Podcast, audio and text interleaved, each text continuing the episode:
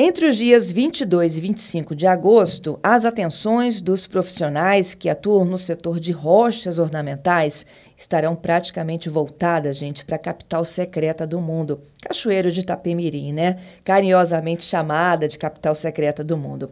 Isso porque a cidade que fica no sul do estado será palco mais uma vez da Cachoeiro Stone Fair. É a mais tradicional feira do segmento no Brasil. Vamos falar um pouquinho do que a gente tem de novo neste ano. Quem está conosco ao vivo é a Flávia Milanese. Ela é CEO da Milanese Milanese, a empresa que organiza a Cachoeiro Stone Fair. Flávia, bom dia, seja bem-vinda aqui ao nosso CBN Vitória, tudo bem? Bom dia, Fernanda. Bom dia aos ouvintes CBN. Tudo bem, tudo bem. Estamos agora na expectativa aí para realização de mais uma edição da Cachoeira Stone Fair. E é uma feira muito tradicional no Espírito Santo, já é a edição de número 34. É, a Cachoeira Fair ela começou na primeira edição dela em 1989. E aí, desde lá, a gente vem realizando o evento, né, aqui em Cachoeiro de Itapemirim, exatamente por ser aí o principal polo processador de rochas, né? E, e, ano após ano a feira vem se consolidando aí realmente como ponto de encontro de toda a cadeia do setor, né? É, e esse ano a feira tem como tema Coloque o pé no futuro. E qual é o futuro do setor de rochas, hein? É, a gente tem trabalhado muito assim para promover ainda mais o setor de rochas, né? O Brasil hoje ele é o quarto maior produtor e o quinto maior exportador de rochas. E o Espírito Santo ele tem um, um, um, papel muito importante nisso ali, já que responde por cerca de 80% aí de tudo que é exportado sai daqui do Espírito Santo, né? Então, o que a gente tem trabalhado e quando a gente faz né, essas promoções do setor aí com a realização das feiras, é de fato a gente trazer novidade, né? Trazer novidade para o evento, seja em maquinário, seja em insumos, novas tecnologias para o setor, para que a gente possa ainda né, alçar voos cada vez mais altos e levar nossas pedras naturais aí, que são destaques no mundo inteiro, cada vez mais longe. Né? É, sem dúvida. E, e para esse cenário, o que, que a gente traz de diferente? É a nova tecnologia? É uma nova relação do setor de rochas tem com o impacto é. ambiental? É, é, o setor tem evoluído bastante, assim, né? Tem, tem uma série de trabalhos que estão sendo desenvolvidos e aí a gente tem, por exemplo, na edição agora da Cachoeira Stone Fair, a gente está com mais de 200 marcas uh, expositoras, né? Ma é, empresas de maquinário, insumos e tecnologias, exatamente por, o setor ele tem trabalhado muito com, com mármore, com granito, mas tem uma série de outros materiais, os quartzitos, que isso vai demandando com que as tecnologias é, é, se desenvolva para o corte do material, para o processamento do material. E aí o setor tem trabalhado muito para desenvolver essa parte toda uma questão de sustentabilidade também, é um, é um, é um setor aqui no Espírito Santo que trabalha 100% com circuito fechado. Então, são assim, são, são vários pontos, né? Tem uma, uma, um trabalho muito bonito aí no aspecto é, social também, com a rochativa. Então, o, o, setor tem trabalhado em diversos pontos aí para promover esse desenvolvimento, né? Mas um, um desenvolvimento de uma forma sustentável. Sem dúvida. Flávia, a edição deste ano, 60% dos expositores são do setor de máquinas e equipamentos, 40% de rochas e 30% deles chegam pela primeira vez. Quem são eles? É, são, a gente fala que uma feira né, tão tradicional como a Cachoeira Stone Fair, é, ano após ano ela continua ainda atraindo novos expositores, né? E esses novos expositores aí, esse percentual que está vindo pela primeira vez ou está retornando ao evento depois de muito tempo, são exatamente empresas que atuam em outros segmentos, mas que enxergaram uma oportunidade de talvez adaptar um, um tipo de tecnologia, adaptar um maquinário, para que possa também atender um setor que é tão importante aí na economia capixaba, né, para o município de Cachoeiro, de Itapemirim também, e mundialmente, né, quando a gente fala em, em, em setor de rochas do Brasil aí, que é o quarto maior é, produtor, mas ele é o que possui a maior geodiversidade. Então, quando a gente fala em variedade de pedra natural, o Brasil é o que tem a maior variedade.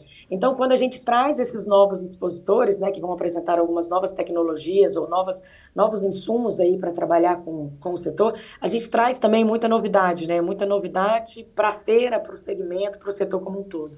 Qual é o produto mais cobiçado hoje do mercado de rochas? Ah, são assim, quando a gente fala em pedra natural, né, os quartzitos, os materiais mais exóticos, hoje é o que mais chama atenção, né?